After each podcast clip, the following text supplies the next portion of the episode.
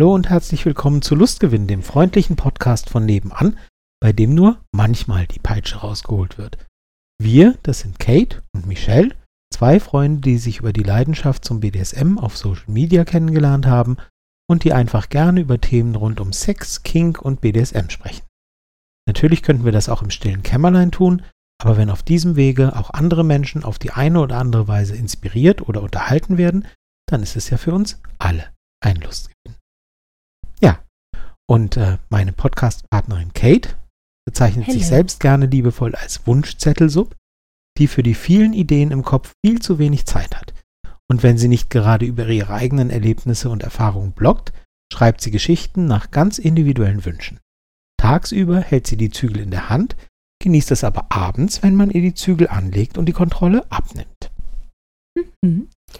Und das war gerade der Michel. Michel hat in mehr als 20 Jahren Erfahrung auf der dominanten Seite des Machtgefälles gesammelt. Er bloggt erfolgreich über BDSM und zeigt mit seiner Arbeit, dass Empathie, Verstand und Verantwortungsbewusstsein für diese wundervolle Facette der Sexualität mindestens hilfreich sind. Sein Motto ist es, öfter mal neue Dinge auszuprobieren. Und wenn nichts weiter hilft, dann gibt es immer noch einen Käfig, in den man Sub stecken kann. So sieht's aus.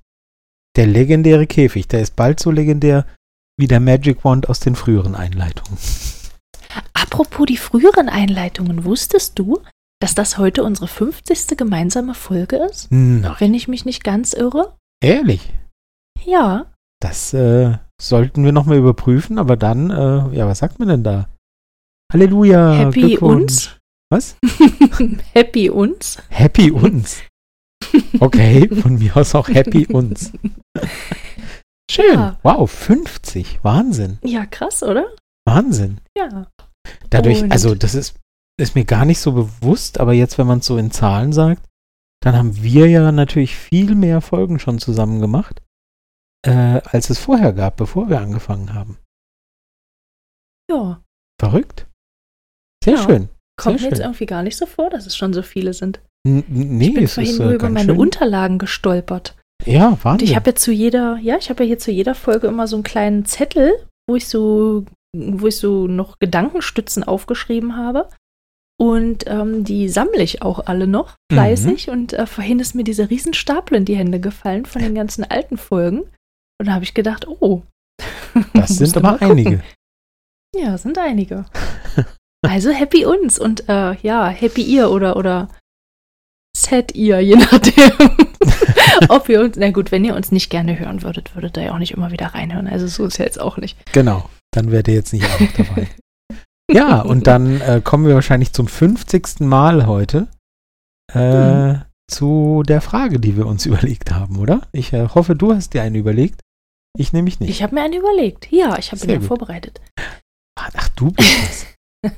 Einer muss ja. Ich möchte heute, einer muss ja, ich möchte heute von dir wissen, was wolltest du früher, als du klein warst, mal werden? Ach du meine Güte. Okay. äh, das ist ziemlich leicht zu beantworten tatsächlich. Ähm, ähm, ich wollte tatsächlich immer irgendwas Richtung, also meine Oma hat immer gesagt, ähm, äh, ich habe schon als Kind so immer argumentiert und gesagt, nein, das ist doch und so weiter. Die hat immer gesagt, aus dir wird mal ein Anwalt. Ähm, Das äh, kam, stand aber nie zur Debatte. Aber ich habe anscheinend schon immer, wenn es hieß, nee, du hast jetzt hier irgendwie Fernsehverbot für zwei Tage oder so, dann habe ich so lange argumentiert, warum das total unfair sei oder keine Ahnung. ähm, also meine Oma fand, ich würde Anwalt werden. Und ähm, das mit dem äh, gerne reden und gerne schreiben war aber damals schon so. Und ich wollte wirklich sehr lange und eigentlich hm, Journalist werden. Ähm, und irgendwann ein bisschen spezifischer zum Radio. Also Radiojournalist, Radiomoderator oder so. Ähm, das wollte ich immer gerne machen. Aber ähm, wie das damals so war, auch vor den Zeiten des Internets und so, ähm, ehrlich gesagt, ich wusste gar nicht, wie man das anstellt. Also ich dachte irgendwie immer, man muss dann auf eine Journalistenschule gehen oder so oder halt irgendwas wie Journalismus studieren und das hat sich alles so nicht ergeben Und ähm, dann wurde da nie was draußen. Wenn ich gewusst hätte, dass man halt einfach irgendwie mit direkt nach der Schule quasi irgendwo gucken kann, dass man Volontariat oder sowas macht, das Wort kannte ich gar nicht, dann mhm. ähm, wäre ich da vielleicht eingestiegen, wer weiß. Aber so dachte ich halt, das ist ein total beschwerlicher, langer Weg, der nur über so eine Schule geht und dann hat sich alles anders entwickelt und daraus wurde dann irgendwie nicht. Aber von daher hm. zum Podcast ja sehr passend. Also Radio war eigentlich immer das, was ich gerne machen wollte. Mhm. So sieht's aus. Und wie ist es bei dir? Ja, sehr cool. Du wolltest bestimmt Journalistin oder Radiomoderatorin werden. Erzähl. ähm, nein, tatsächlich nicht. Ich wollte eigentlich früher immer, also ich wollte, es gab mal eine Zeit, da wollte ich auch äh, irgendwie in eine, in eine, Anwaltskanzlei gehen. Ach. Aber ich habe dann da Praktikum gemacht und habe dann irgendwie rausgefunden, nee, das ist doch nicht so meins. und dann wollte ich unbedingt Medizin studieren. Und dann habe ich aber im Krankenhaus gearbeitet, habe da ein Praktikum gemacht und habe mir gedacht, hm, nee, das ist auch irgendwie nicht meins. und dann wollte ich eigentlich schon immer, ich schreibe eigentlich auch schon, seit ich denken kann, immer mal wieder irgendwas. Dann wollte ich das beruflich machen, aber so richtig hauptberuflich hat sich es auch nicht ergeben. Ja, also ähm, und ich mache auch äh, heute nicht das, was ich irgendwann mal gelernt habe. Also es ist, äh, es ist verrückt, aber ich habe sehr viel Spaß bei dem. also von allem irgendwie ein bisschen und von allem auch irgendwie nichts, nichts Ganzes. Aber es hm. ist trotzdem, glaube ich, äh, ich glaube, aus mir ist trotzdem was geworden. ja, nee, also um das aufzuklären, auch ich ähm, äh, bin heute weder Radiomoderator noch Journalist. Ähm, nee, also von daher, das hat sich nicht ergeben und ähm, so ist es.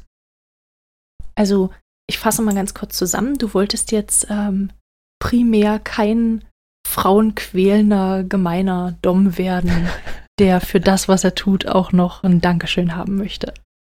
das nee. stand jetzt nicht in deiner Jobbeschreibung früher. Nee, nee, aber also ich sag, also, hm, hm, das, das stellt sich ganz neue Fragen gerade.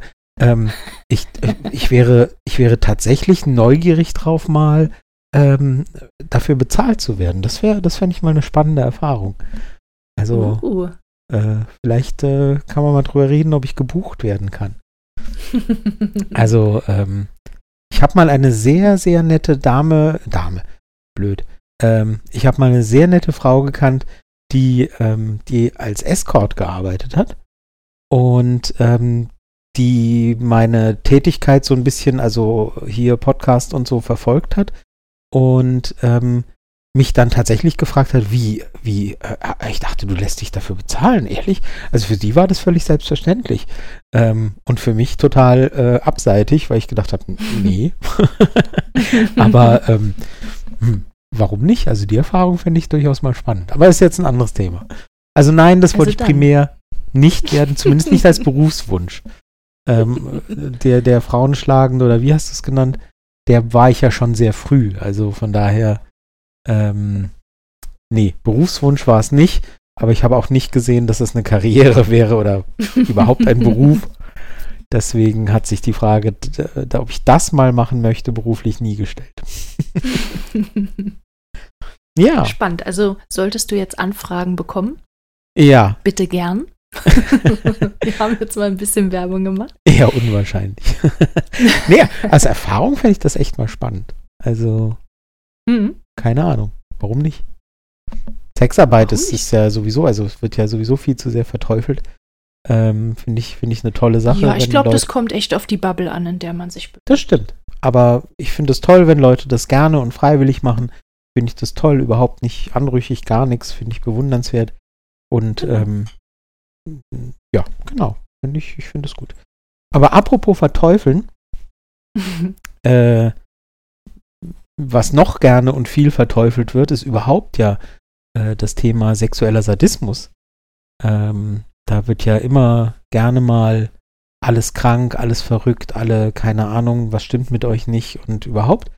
Ähm, über den sexuellen Masochismus vielleicht ähnliches, aber heute wollen wir uns ganz konkret und spezifisch mit dem sexuellen Sadismus beschäftigen und so ein bisschen so einen Abriss geben über bisschen historisch, bisschen klinisch, bisschen weiß ich nicht, aber ähm, Da haben wir uns ein bisschen was überlegt. Das war jetzt ein bisschen viel, bisschen, aber kriegen wir hin.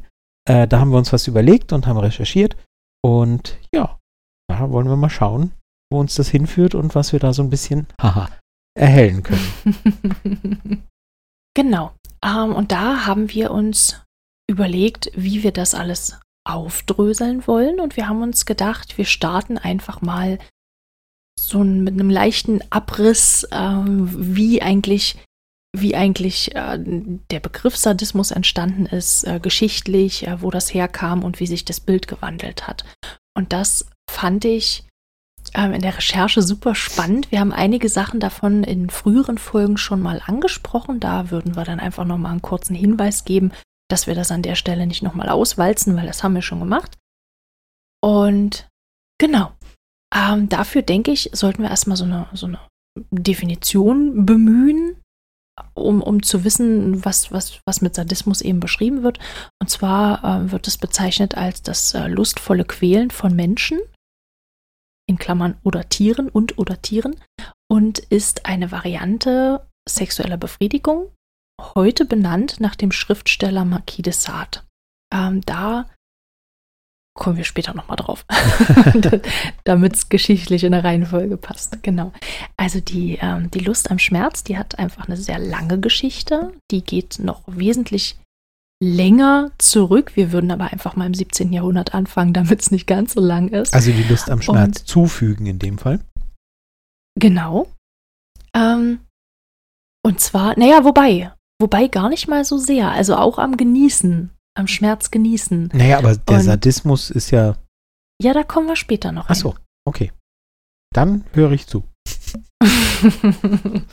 und zwar gab es im 17. Jahrhundert eine, ähm, eine Abhandlung von Johann Maybohm, die Abhandlung des Gebrauchs von Peitschen in der Medizin und der Sexualität.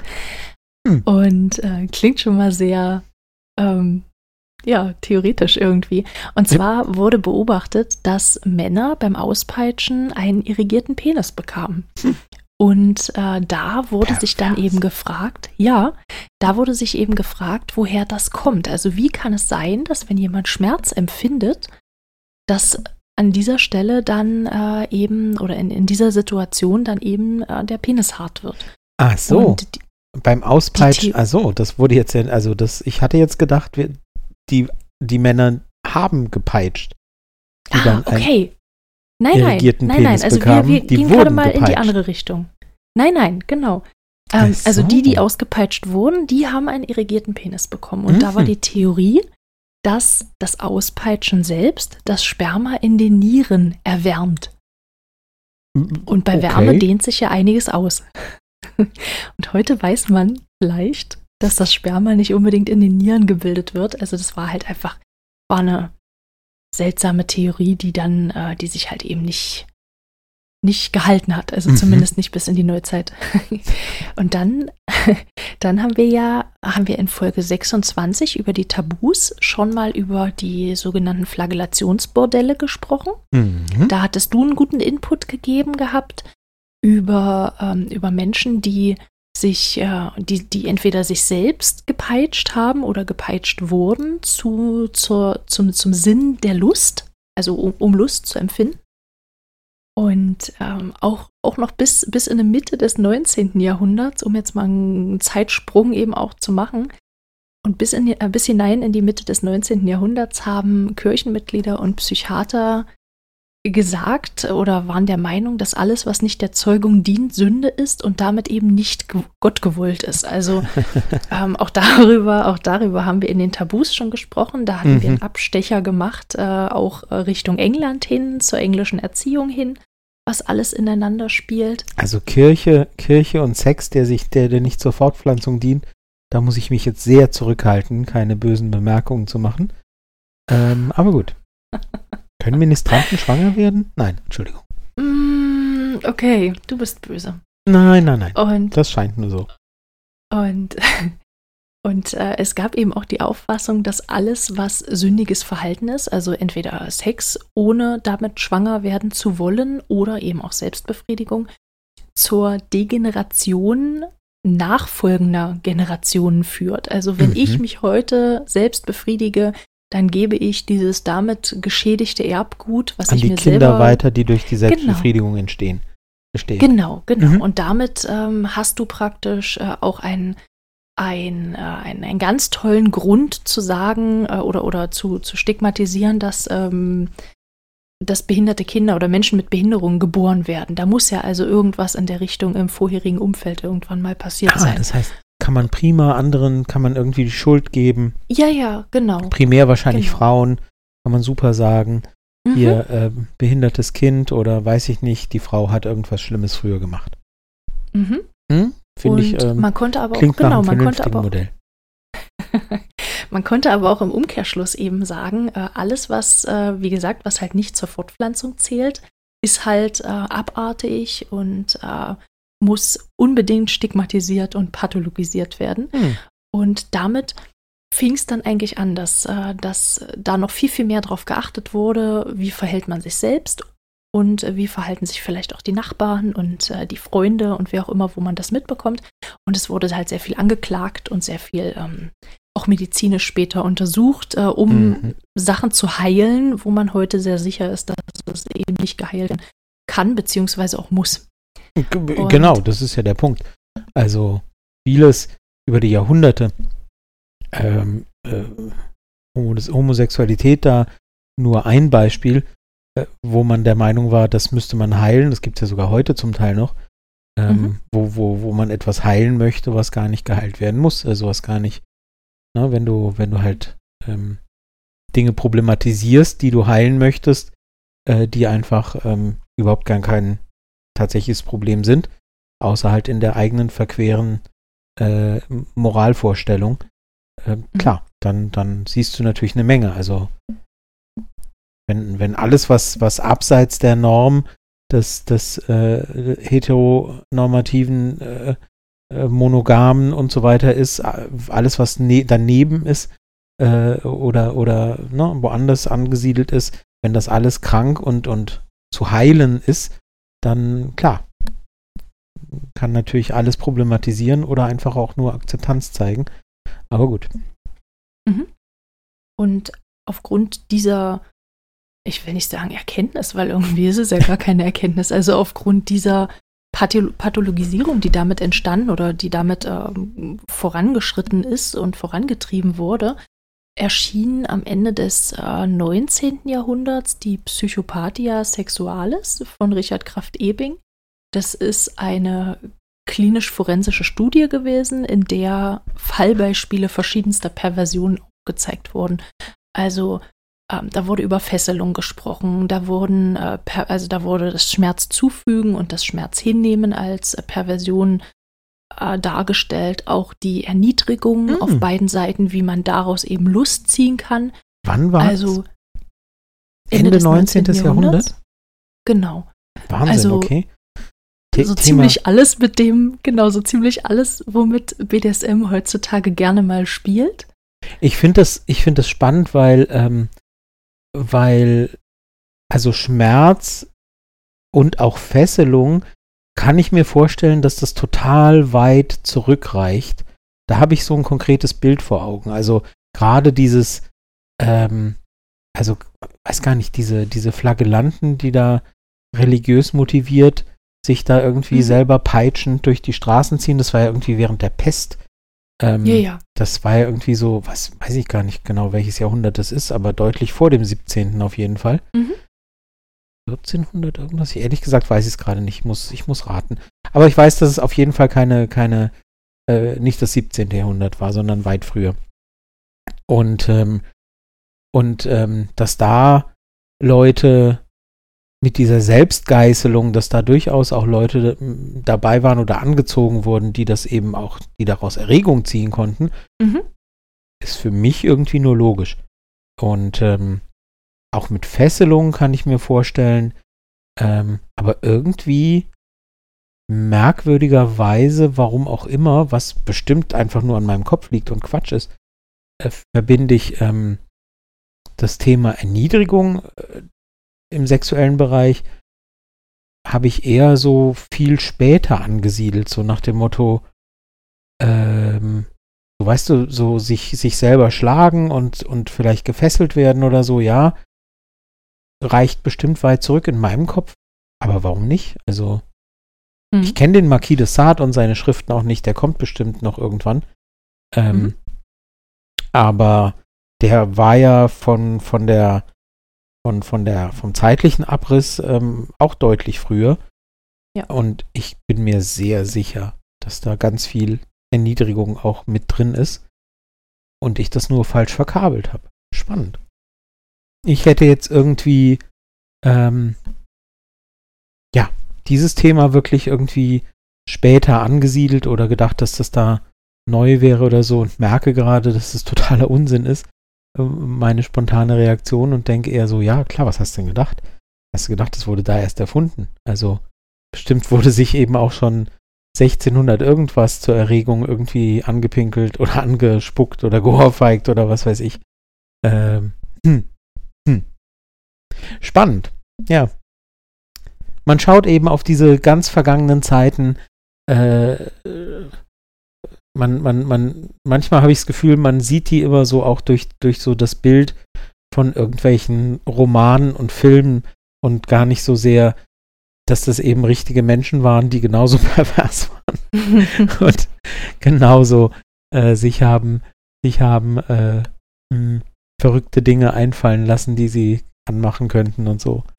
Äh, mhm. Man muss dies, man, man idealisiert da so äh, viel zu oft und denkt so, na, damals waren die ja total harmlos und unschuldig. Nee, ich glaube, wahrscheinlich waren die Menschen nie wirklich harmlos und unschuldig und nur die aktuelle Generation denkt immer wieder, also wir lassen es ja richtig krachen, die Alten hatten ja keine Ahnung. Ja, nee, sicher nicht. Genau. Gut. Nein, also du hast natürlich völlig recht. Also das gab es alles vorher schon und ähm, dieser, diese Psychopathia sexualis, die war, äh, wie gesagt, Ende des 19. Jahrhunderts einfach nur verschriftlicht. Also da gab es praktisch so, so eine hm. Art Sammelband über sämtliche äh, Perversionen, die es äh, im, im, im, menschlichen Empfinden halt irgendwo gibt. Und da wurden eben auch solche Sachen wie, wie Schmerzfesselung, Erniedrigung und so weiter aufgeführt ähm, und beschrieben. Und dieser Richard von Kraft-Ebing, der hat auch äh, die Begriffe äh, Sadismus und Masochismus mit verschriftlicht und aufgenommen. Ich bin Aha. mir nicht sicher, ob das vorher schon als Begriff ähm, aufgetaucht ist, aber dort ähm, wurde es wohl relativ genau beschrieben. Also Sa Sado, äh, Sadismus von ähm, vom Marquis de Sade, das war ähm, um 1800 rum, plus minus. Und äh, Masochismus von äh, Leopold von Sacher-Masoch und der war, jetzt muss ich lügen, um 1850. Mhm. Wahrscheinlich eher noch ein bisschen später. Und äh, da habe ich noch ein schönes Zitat gefunden vom Marquis de Sade, der eben gesagt hat, äh, nicht im Genuss besteht das Glück, sondern im Zerbrechen der Schranken, die man gegen das Verlangen errichtet hat. ähm, uh, uh, das ist ein spannendes Zitat. Ähm, ja, also grundsätzlich ein, ein, ein spannendes Zitat, wenn es da hoffentlich auch noch Grenzen gibt, weil, wenn ich das richtig im Kopf habe, dann hat der eben auch Frauen stark misshandelt und sie auch teilweise zu sexuellen Dingen gezwungen, mhm. woraufhin er zum Tode verurteilt wurde. Also vielleicht, das klingt jetzt erstmal in der Zusammenfassung für mich jetzt nicht so, als ob das einvernehmlich ist. Und das würde ich gerne abgrenzen zum heutigen ja. sexuellen, wo wir eben auch über Sadismus sprechen. Deswegen ja, ja, habe ich da immer so ein bisschen, bisschen Bauchschmerzen, wenn man, wenn man das irgendwie, aber gut, irgendwie Begriffsherkunft gibt es ja immer. Ja, aber ich Und, finde, ich finde, also ich finde bei so Zitaten, ähm, es ist immer ein bisschen schwierig, finde ich, bei Zitaten. Versteht man Zitate aus der heutigen Warte und wie, wie wir sie, ähm, wie wir sie interpretieren? Mhm. Oder verstehen wir Zitate mit allem, was wir über die Zeit wissen und über die Person und wie und was und was hat er vielleicht irgendwann mal gemacht und so weiter. Losgelöst von der Person finde ich das Thema Schranken durchbrechen oder, oder wie auch immer es genau hieß, äh, die gegen die Lust errichtet wurden, das, das finde ich schon interessant. Das finde ich eine interessante mhm. Formulierung.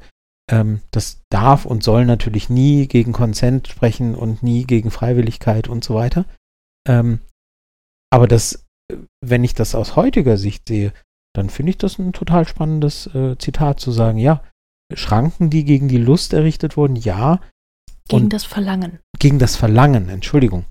Schranken gegen, na gut, das Verlangen, die Lust, ich nehme an. Wahrscheinlich wird ja, er. aber wenn, wird dann er wollen wir ähnliches, schon genau sein. Ja, aber wahrscheinlich wird er ähnliches am Ende gemeint haben. Ähm, aber Schranken durchbrechen und dass die Lust darin besteht, oder, oder dass, dass, dass die, die tatsächliche Freude daran besteht, Schranken zu durchbrechen, die eben errichtet wurden, ja, da kann ich ganz viel mit anfangen. Weil also Mhm. Schranken, dass uns halt gesagt wird, ja, das, das mag dir zwar Lust bereiten, aber das gehört sich nicht. Und diese Schranke dann zu durchbrechen, zu sagen, ist mir doch egal, ob du findest, das gehört sich nicht, solange alle Beteiligten gerne mitmachen, was geht's dich an? So. Wer Mhm. sagt denn, dass sich das nicht gehört, wenn ich drauf Lust habe und die Beteiligten drauf Lust haben? So. Also, da kann ich ganz viel mit anfangen. Finde ich ein ganz interessantes Zitat. Mhm. Und genau, also wenn, wenn wir da, wenn wir da jetzt so ein, so ein gewisses, äh, wenn da noch dieses eine Wort von der Einvernehmlichkeit mit drinne wäre, dann, dann könnte ich da, ich verstehe, wie du das meinst Mhm. mit dem Interpretieren von Zitaten, aber irgendwie, ach, irgendwie komme ich da nicht so, nicht so ganz ran. Aber vielleicht denke ich da halt wirklich einfach zu sehr an, an die Person an sich und ähm, ja. Genau. Ach Ja. so, um noch eins zu sagen, ich habe ihn gerade kurz erwähnt, den äh, Leopold Ritter von Sarah Masoch, ähm, der hat die Venus im Pelz geschrieben. Auch ein, ein ähm, interessantes Buch, was man sich mal zu Gemüte führen. So, und dann äh, haben wir jetzt ja so ein bisschen auch den, den der kommt, glaube ich, immer, immer vor, wenn es irgendwie um, um Sexualität geht äh, in der Psychologie, den äh, Sigmund Freud. der hat ähm, eben, du hattest es vorhin schon mal angesprochen gehabt, so diese Zeit, wo man auch sagte, Homosexualität sei therapierbar. Und von ihm kommt eben auch die Annahme, dass ähm, Sadismus und Masochismus ähm, behandel- und therapierbar sei. Und da gibt es verschiedene ähm, Theorien, die sich darauf entweder auf ihn berufen oder auf seinen, auf seinen Werken irgendwo aufbauen, die halt eben sagen, dass der Mann, also in den meisten Werken ist es tatsächlich der männliche Part, der an einem äh, Kastrationskomplex leidet und deswegen seinem Gegenüber Schmerzen zufügt, um sich seiner eigenen Macht wieder bewusst zu sein. Mhm. Okay. Genau, und äh, darauf, also ähnlich in die Richtung geht dann auch so diese Theorie mit dem Ödipus-Komplex, dass der Mann einer Frau wehtut, um sich auf eine ganz verdrehte Art und Weise an seiner Mutter zu rächen, die ihm irgendein Übel zugefügt hat. Ach so. Genau. Ja. Und, Na gut. und, und jetzt, Muss das, mal mit das hat deiner mich Mutter wirklich. sprechen. genau, oh Gott. Die Arme. Ähm, Was? Und nichts, nichts, nichts. Und ähm, dann, das hat mich wirklich, wirklich überrascht, dass das halt erst 50 Jahre her ist. Ähm, um die 1970er Jahre hat ha- oder haben Nikolaus Becker und Eberhard Schorsch, Sch- Schorch, weiß nicht, Mhm. wie er sich ausspricht, ähm, Theorien geäußert, dass Sadomasochisten, also ich glaube, die haben tatsächlich gar nicht unterschieden, sondern beides in einen Topf geworfen, irgendwelche kindlichen Fehlentwicklungen durchlitten haben Mhm. und nur deswegen, also wegen diesen kindlichen Fehlentwicklungen, ähm, entweder sadistische oder masochistische Handlungen ähm, durchleben oder ausleben, um sich wieder sicher und geborgen zu fühlen. Verstehe. Aber Gewagte These. Gewagte These und halt wirklich auch erst 50 Jahre alt. Ja. Das finde ich, äh, das finde ich echt, ähm, Ja. Gut, also, weißt du, äh, wie alt ist Fifty Shades of Grey? Und Mhm. äh, die reproduzieren das da, weißt du? Also, ja, na, das ist halt, ähm, du hast halt dieses, dieses Thema, klar können wir jetzt dann drüber, drüber lächeln und sagen, hm, ist klar, ähm, aber in diesem, in diesem, äh, in diesem Welterfolg wird halt genau sowas reproduziert und, und, Mhm. und, und alle, alle lesen das, alle schauen das an und, und, und jubeln und freuen sich.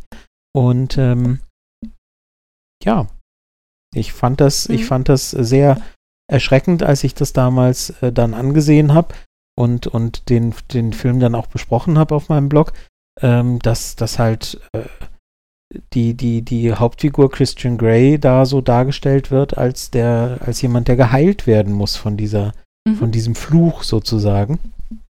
Ähm, von daher kann ich mich jetzt nicht drüber ähm, echauffieren sozusagen, dass, dass, äh, dass das in einem Buch von vor 50 Jahren drinsteht. Ähm, wenn das, wenn das äh, in der Popkultur äh, in den aktuellen Jahren von, weiß nicht genau, wie alt die Filme sind, nicht älter als fünf, sechs Jahre, ähm, ebenso reproduziert wird. Mhm. Also wundert mich jetzt nicht, dass vor 50 Jahren das gesagt wurde, wenn es eben heute ja zum Teil auch noch äh, immer wieder durch die Gegend gepustet wird.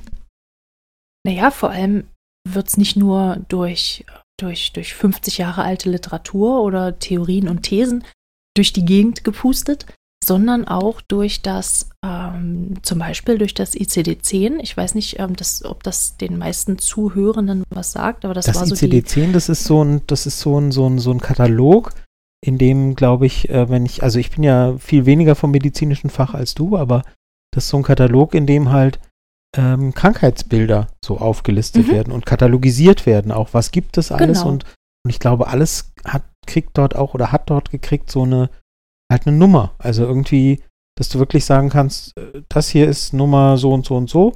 Und dann weiß jeder genau, weil er da nachschlagen kann, ah, was versteht man darunter. Genau, also es war so die, das war tatsächlich ein internationales Ding. Hm. Ähm, das war so eine statistische Klassifikation von Krankheiten und Gesundheitsproblemen, die man eben haben kann. Ähm, und in dieser ICD-10, die noch gar nicht so lange nicht mehr aktuell ist, hm? Ähm, äh, stand, was, was stand da alles drin? Also stand da auch irgendwie äh, Keuchhusten und Masern drin? Mhm. Oder, oder ist das auf, auf äh, psychische Themen beschränkt? Oder, oder? Mhm. Nee, ich glaube, die psychischen Geschichten, das waren alles so diese F-Diagnosen, wenn ich jetzt nicht mehr ganz falsch bin. Mhm. Ähm, also es hatte halt alles äh, sein, wie, wie, das, wie das genau war, kann ich dir nicht mehr, äh, nicht mehr ganz sagen. Also ich, okay. ich meine, dass das alles, was psychisch ist, irgendwie eine F, einen F-Buchstaben vorneweg hatte. Dann äh, wurde noch so klassifiziert, ich meine nach äh, Atemwegsgeschichten, nach Knochen und so weiter. Und alles hatte dann irgendwie einen anderen Buchstaben. Und dann gab es halt so einen kleinen Zahlencode dahinter.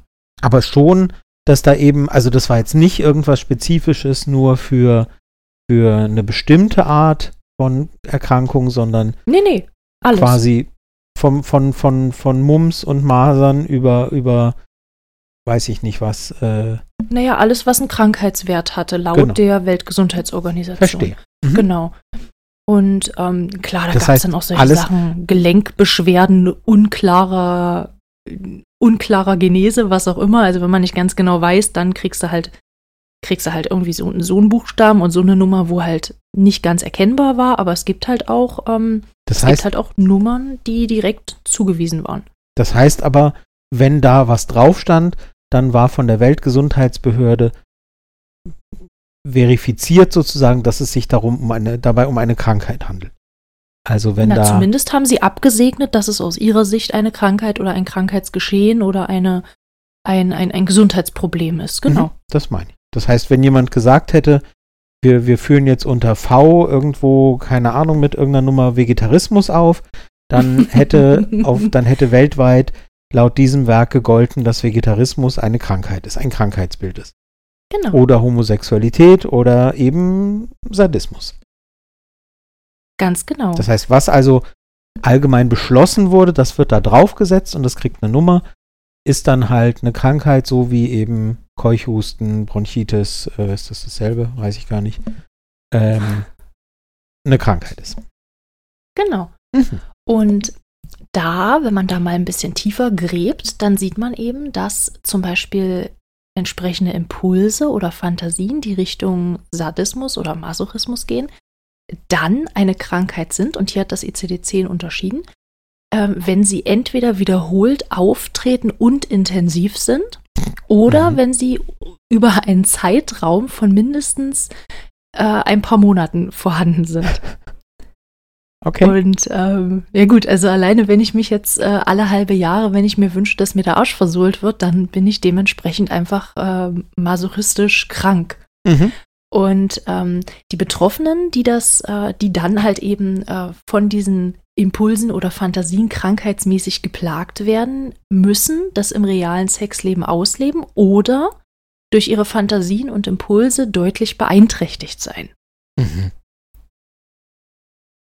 Ach, also ich finde es ich find's sehr, sehr schwierig. Ja, absolut. Ach so, es gab, es gab, warte, es gibt noch eine andere Einschränkung und zwar äh, müssen sadomasochistische Aktivitäten die wichtigste Quelle sexueller Erregung sein. Mhm. Da könnte man ja denn schon denken, okay, wenn es das nicht ist, dann ist es zumindest nicht krankheitswertig, aber sie schränken noch ein oder äh, sadomasochistische Aktivitäten müssen notwendig für sexuelle Erregung sein. Und das steht Mhm. ja nicht immer. Also sobald Mhm. es manchmal notwendig ist, weil ich Bock drauf habe, bin ich halt auch wieder krankheitswertig. Hm. Und das Ist würde halt- eigentlich bedeuten, dass alle Menschen, die das irgendwie ausleben, krank sind. Und sofort therapiert werden müssen. Aber jetzt äh, kommt die gute Nachricht. Heute ist das ja nicht mehr so. Also Ganz genau. früher, also es ist halt wirklich so und äh, du sagst uns hoffentlich gleich, bis wann das so war. Aber heute ist es eben so, dass reiner sexueller Sadismus und vielleicht hätten wir, müssen wir gleich noch irgendwie erklären, äh, vielleicht haben wir da ein bisschen zu viel vorausgesetzt, fällt mir gerade so auf. Ähm, es gibt ja auch noch anderen Sadismus, der natürlich problematisch Das ist. aber- kommt noch. Okay, gut, dann will ich dir nicht vorgreifen in deiner, in deiner Recherche.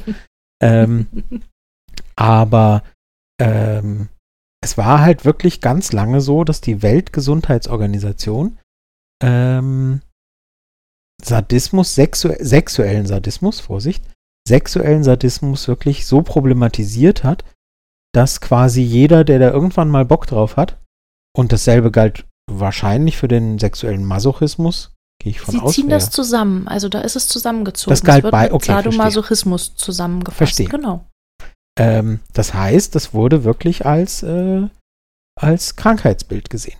Es wurde wirklich gesagt, wer da drauf steht, der ist laut unserer Ansicht und die gilt weltweit und da haben wir uns weltweit drauf geeinigt, wir Experten und so weiter, ähm, der gilt als krank. Genau. So, als hätte er eben, wie gesagt, was habe ich gesagt, Bronchitis oder irgendwie, sag, sag mal irgendeine Hepatitis C oder so, Mhm. ähm, als hätte er irgendwas, irgendwas Schlimmes und womöglich Ansteckendes potenziell. Oh, Sadismus, sexueller Sadismus ansteckend sein? Hm. ähm, Ja, weil du es ja vererbst. ah, siehste. Ja, wieder was gelernt. Hast du Ach, nicht Mensch. aufgepasst? Nee, nee, nee. So, also wurde, wurde eben gesagt, äh, von höchster Ebene, was, was Gesundheitswesen und so angeht, ähm, die Weltgesundheitsorganisation sagte also viele Jahre und Jahrzehnte wahrscheinlich lang, ähm, das, was äh, diese Leute da tun und mögen, das ist ein Krankheitsbild. Mhm. Und bis wann war das Und- so? Weißt du das? Warte. Ähm, ich meine, das wurde 2015 angepasst. also es ist jetzt noch gar nicht so lange her. Also plus Yay. minus, ich würde mich da jetzt nicht auf ein, zwei Jahre festnageln lassen. Mhm. Ähm, aber es ist noch gar nicht so lange her. Und zwar Tja. wurde sich da aus dem Amerikanischen einiges abgeguckt. Und zwar haben die Amerikaner gesagt, oder ähm, ja, haben die Amerikaner gesagt, dass etwas nur dann krankhaft ist, wenn das Gegenüber dem nicht freiwillig zustimmt, wenn Mhm. Betroffene und Fantasien, also wenn Betroffene unter ihren Fantasien leiden Mhm. oder wenn die Alltagsbewältigung darunter leidet oder unmöglich wird. Mhm. Kann Und ich auf jeden Fall besser ich- mitleben. Ja, genau, ich wollte es gerade sagen. Das finde ich ähm, wesentlich verständlicher. Also wenn das Gegenüber Und- nicht zustimmt, dann äh, reden wir ja, also dann weiß ich nicht, ob wir dann, ob dann noch interessant oder ob noch wichtig ist, dass krankhaft ist, weil dann ist es halt ja strafrechtlich relevant.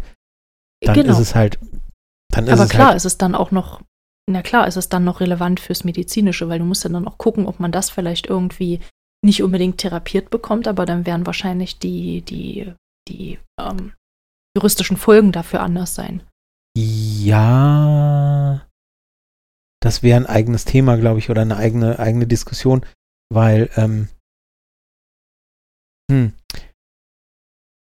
also es wird nur dann als Krankheit eingesortiert, wenn das, hm, ja, okay. Das heißt, das ist aber dann, das ist dann eigentlich ja kein reiner sexueller Sadist mehr, sondern, sondern eben ein, ein, ein forensischer. Ich wollte es gerade sagen, genau. Also das wird dann, abge äh, wird dann abgespeichert, genau. äh, abgeheftet unter forensischer Sadismus. Eben, genau. genau. Und dann, dann ist genau. es halt, äh, dann ist es halt ein Straftatbestand. Dann, dann begehst du ein Verbrechen, weil du jemanden zu etwas zwingst, was er nicht will oder sie nicht will. Und ähm, dann ist es halt, ja, dann ist es halt, weil sexueller Sadismus, das verbinde ich halt einfach grundsätzlich mit Einvernehmlichkeit. Und ich glaube mhm. eigentlich, dass es in der, dass es eigentlich in der Psychologie auch so gesehen wird oder in der Medizin oder wo er wer auch immer darüber entscheidet. Ähm, aber gut, ähm, äh, gut, also das ist das eine. Ähm, wenn Leute unter ihren Fantasien leiden, ja, ja, okay, dann, ja, dann ist es auch ein Krankheitsbild, okay, kann ich gut mit leben. Ähm, wenn, wenn Leidensdruck da ist, ich weiß nicht, ja, okay, ist in Ordnung. Ähm, und äh, wenn die Alltagsbewältigung darunter leidet oder unmöglich wird, wegen der Fantasien, hm, ja. ja. ich denke schon, wenn man, wenn man immer wieder Wünsche hat und, und die Wünsche in den Vordergrund rücken und alles andere halt eben nicht, dann würde ich das, könnte ich das schon verstehen, dass das eben einen Krankheitswert hat. So, und äh, da haben wir eben teilweise das übernommen, also diese Ansichten übernommen und diese Einteilung übernommen und arbeiten jetzt äh, statt mit, dem, mit den Ansichten aus dem ICD-10 ähm, mit dem DSM-5, also das ist genau diese Unterscheidung aus Amerika. Und die wird eben, oder die unterscheidet eben in Paraphilie und paraphile Störung. Und der sexuelle Sadismus wird eben zu den Paraphilien gezählt.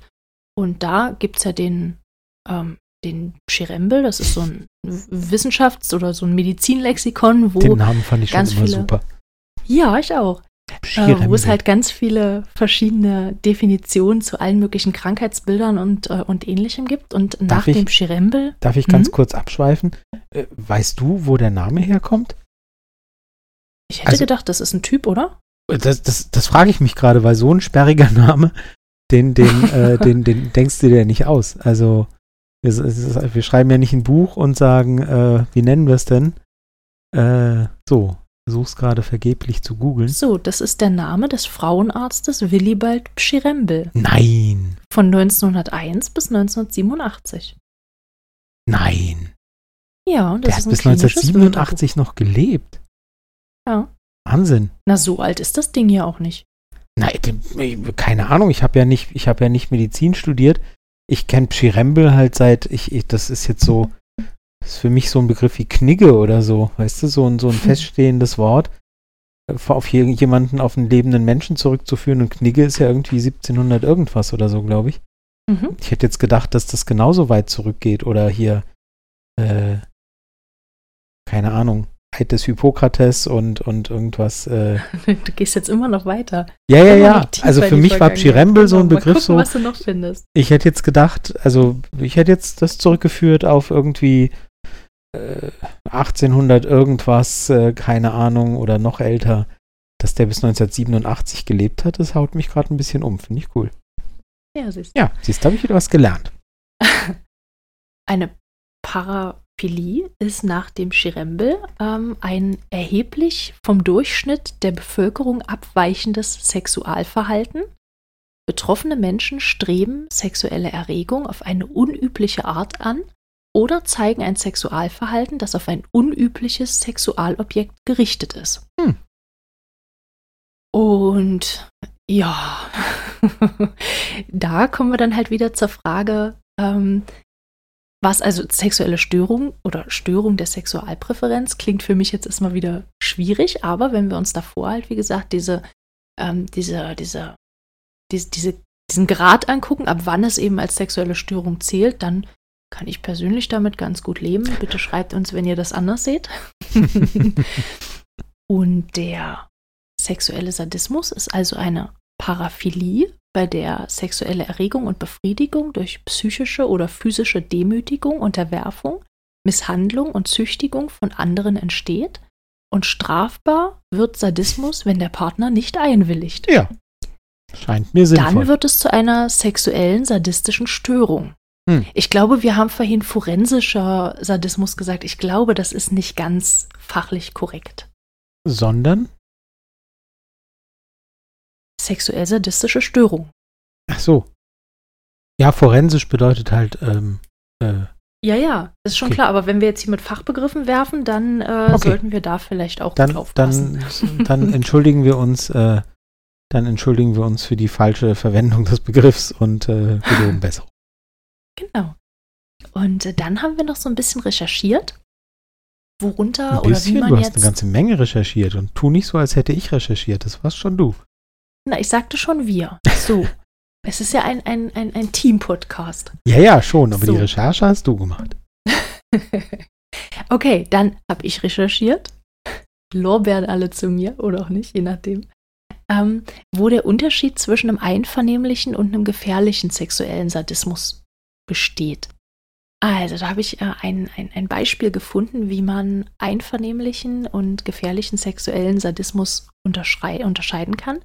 Und zwar ähm, ging es da um ein fiktives Gedankenexperiment, bei dem es keine Strafen gibt. Also bei dem, egal was du tust, es gibt, es, es wird nichts bestraft. Mhm. Und zwar ist es dann oder wird es dann als einvernehmlich gesehen, wenn es beide erregt. Mhm. Also Erscheint wenn mir sinnvoll. ja, also wir, wir machen es jetzt mal ganz plakativ und gehen mal vom, vom Schlagen aus, also vom, äh, vom, ja, vom, vom Schlagen, vom Spanken, wie auch immer. Mhm. Ähm, und es erregt auch den sadistischen Teil, wenn er sieht, dass das Gegenüber davon auch erregt ist. Absolut. Weil nicht die in Anführungsstrichen Gewalt, die ausgeübt wird, das Erregende ist, sondern eben die Hingabe, die vom, äh, vom, vom, äh, vom submissiven Part gezeigt wird. Die Hingabe Ähm. und die Reaktion halt. Also Genau, die Hingabe, Aus- die Reaktion und aus eigener Erfahrung kann ich sagen, dass halt das Schlagen selber mich zum Beispiel nicht so sehr reizt, ähm, wie jetzt einfach zurückgespiegelt zu bekommen, sozusagen, dass, äh, dass das eben Erregung auslöst und, und ähm, ja, und halt tatsächlich ähm, bei mir ist es zumindest so auch dieses Machtgefühl halt zu, zu wissen und, und ähm, zu, auch, auch zu verdeutlichen, zu übermitteln, ich kann das jetzt tun. Ich habe die Macht, das zu tun und äh, diese Macht zu genießen. So, das sind so die zwei Punkte, die für mich wichtig sind. Und Genau, aber um nochmal auf das Gedankenexperiment zu kommen, Mhm. also diese Macht zu genießen, weil der andere Part sie freiwillig gegeben hat. ja, ja, genau. Und nicht, weil es keine Strafen dafür gibt, Nein, nein. wenn du sie einfach dir nimmst. Nee. Genau, und das genau. ist halt dieser, dieser, diese Unterscheidung in diesem Experiment. Also einvernehmlich ist es dann, wenn es, äh, wenn, wenn es halt beiden Spaß macht. Mhm. Und gefährlich ist es dann, wenn in diesem Gedankenexperiment, in dem es keine Strafen gibt, ähm, Menschen als Objekte gesehen werden, Mhm. an denen sich halt ausgetobt werden kann. Ja. Und da bestand in diesem Beispiel der, der Unterschied. Und ich fand das eigentlich ganz. Ich fand das Beispiel sehr gut, muss ich sagen. Mhm. Ja. Ja, also, ja, klar. Es ist, ähm, also, ich weiß nicht, ob ich jetzt irgendwas erzähle, was, was du, was du sowieso, ähm, was du noch sagen wolltest, aber die, es gibt ja diese, diese, ähm, die, die Psychologin äh, Lydia Benecke, die immer wieder Die auch. in- hat auch ein ganz tolles Buch geschrieben, ähm, tatsächlich auch zum sexuellen Sadismus. Das würde ich ganz gerne verlinken wollen. Genau. Und die tritt auch immer wieder zu dem Thema auf, das wollte ich auch gerade sagen. Und ähm, ich weiß noch, wie die irgendwann mal ähm, in irgendeinem Podcast, die tritt in sehr, sehr vielen Podcasts auf. ähm, und ähm, äh, ich höre sie immer wieder in ganz verschiedenen äh, Formaten. Und die hat dann irgendwann mal einem Interessierten Moderator erklärt, dass, ähm, dass es eigentlich ganz simpel sei. Also, dass, dass äh, äh die, dass alles, was mit BDSM und, und sexuellem Sadismus und, und einvernehmlichen Sadismus äh, zu tun hat, ist eben, dass der Sadist, um jetzt nur mal diese Seite zu sehen, dass dem Sadisten eben wichtig ist, ob sein Gegenüber auch Lust an der Situation hat. Also Lust empfindet an der Situation. Dem ähm, einvernehmlichen sexuellen Sadisten. Ja, ja, genau. Genau. Ähm, dem, dem, wir, wir, sprechen ja heute nur vom Sex-Ich, deswegen habe ich gesagt, dem sexuellen Sadisten, dem.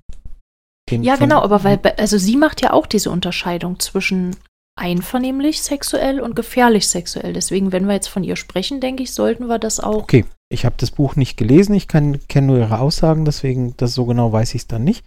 Aber ähm, ähm, ja, ähm, dass sie, dass sie eben sagt, solange solange die, die, der, der, der Lustgewinn, haha, ähm, des sexuellen Sadisten, des einvernehmlich sexuellen Sadisten, ähm, nur dann zustande kommt, wenn das Gegenüber eben auch Freude dran hat, mhm. dann ist alles im grünen Bereich sozusagen. Ähm, dann achten alle Beteiligten offenbar dann auf, äh, auf Einvernehmlichkeit, hoffentlich, und dann ist alles in Ordnung und dann ist erlaubt, was Spaß macht. Ähm, mhm. Wenn jemand Lust empfindet, speziell dann, wenn das Gegenüber keine Lust dabei hat und keine Lust empfindet, dann wird es halt problematisch. Und mhm. das ist dann, dann ist es eben auch kein BDSM mehr, sondern es ist ein Straftatbestand. Ähm, und dann sind wir halt weg von der, von der Schiene des Gesunden und das, was in Ordnung ist und was erwachsene Menschen miteinander äh, tun können, wenn sie denn Lust drauf haben und so weiter. Und dann sind wir eben in den Bereichen, da ist dann für mich ehrlich gesagt im ersten Moment nicht so sehr relevant, ob das jetzt ein Krankheitsbild oder nicht ist oder nicht, sondern da ist halt in erster Linie einfach ein Straftatbestand. Und mhm. ähm, äh, ob da irgendwo eine Krankheit ist, da können sich dann Gutachter mit hinten äh, danach äh, im Prozess damit beschäftigen, den es dann hoffentlich gibt. Aber äh, das ist halt die Unterscheidung. Also legt kommt die, die Lust, die der, der, der sexuelle Sadist äh, empfindet, kommt die äh, daher, dass, dass das Gegenüber eben keinen Spaß dran hat. Und das ist mhm. wahnsinnig problematisch, gefährlich und ähm, eben aber auch illegal und äh, wird bestraft. Genau, und ähm, da gibt es eben leider auch, also ich bin da im ich bin da auf verschiedenen Plattformen auch drüber gestolpert bei der Recherche. Da gibt es leider auch äh, online sehr viele Leute, die das hart durcheinander würfeln und äh, die dann eben auch so steile Thesen heutzutage immer noch vertreten, dass äh, sexuelle Sadisten grundsätzlich aus Hass am anderen Geschlecht handeln oder eben auch aus der Angst davor und darum muss man das Gegenüber äh, schlagen, ihm Schmerzen zufügen, wie auch immer, um äh, die Angst davor zu bekämpfen. Und ähm, das ist definitiv nicht der einvernehmliche sexuelle Sadismus, an dem man Freude haben kann im Rahmen des BDSMs, sondern das ist halt dann wirklich Straftatbestand und äh, eine Frage der, ja, der Klinik, die dann vielleicht da irgendwie sich draus entwickelt oder die darauf folgen sollte. Ja, das ist halt genau der Punkt, auf den wir, auf den wir einfach ähm, letztlich heute hinweisen wollten. Es gibt halt, ganz am Anfang haben wir es ja gesagt, ähm, sexueller Sadismus wird immer noch problematisiert äh, und als etwas Beachtenswertes, Schlimmes, wie auch immer, dargestellt, immer wieder gerne mal und regelmäßig und ähm, kann man sich darauf verlassen, ähm, dass, dass ähm, immer mal wieder einer um die Ecke kommt und sagt, was, das ist nicht in Ordnung, das darf man nicht, das sollte man nicht, äh, abartig, krank, was auch immer. Ähm, das betrifft meistens, also wir, wir haben jetzt heute über den Sadismus äh, gesprochen, um eben darüber ähm, diesen Abriss auch geben zu können, um zu sehen, um zu zeigen, wie weit das eben zurückgeht und was es dann für Entwicklungen gab und wie sich das ähm, ja, was es für eine Evolution durchgemacht hat, sozusagen. Ähm, bezieht sich aber eigentlich auf, den, auf das gesamte Thema BDSM. Also Sadismus äh, funktioniert ja äh, meistens äh, auch zusammen mit Masochismus eben. Also zu, zumindest ähm, äh, ist das doch Zumindest eine recht tun häufige. Die sich gegenseitig ganz gut, genau. Äh, Genau, es ergänzt sich ganz gut, muss nicht, gibt bestimmt auch Formen, äh, wo man, keine Ahnung, das irgendwie anders ausleben kann. Fällt mir jetzt gerade keine ein, aber gibt es bestimmt. Aber letztlich geht es halt ja immer um die Abwertung von BDSM, dass gesagt wird, dass das ist nicht okay, das, das machen nur Leute, die krank sind, das machen nur Leute, die eine schlimme Kindheit hatten, das machen nur äh, überhaupt die Perversen und die, die Abartigen und keine Ahnung. Und das hat eine sehr, sehr lange Geschichte. Und ähm, wir sind aber heute, wie wir gesehen haben, aus den Abriss vom 17. Jahrhundert bis heute, wir sind heute an einem Punkt, ähm, BDSM und Sadomasochismus wird nicht mal mehr von der Weltgesundheitsorganisation als krankhaft eingestuft. Ähm, nicht in jedem Fall. Nicht in jedem Fall. Der gesunde und, und einvernehmliche und so weiter. Ähm, äh, Sadomasochismus wird nicht als Krankheit eingestuft.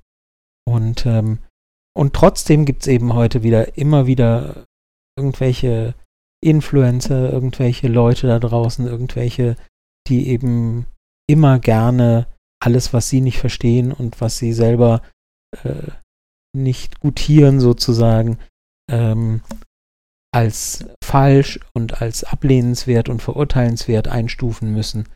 Ähm, und dem wollten wir uns heute einfach ein bisschen entgegenstellen. Mhm.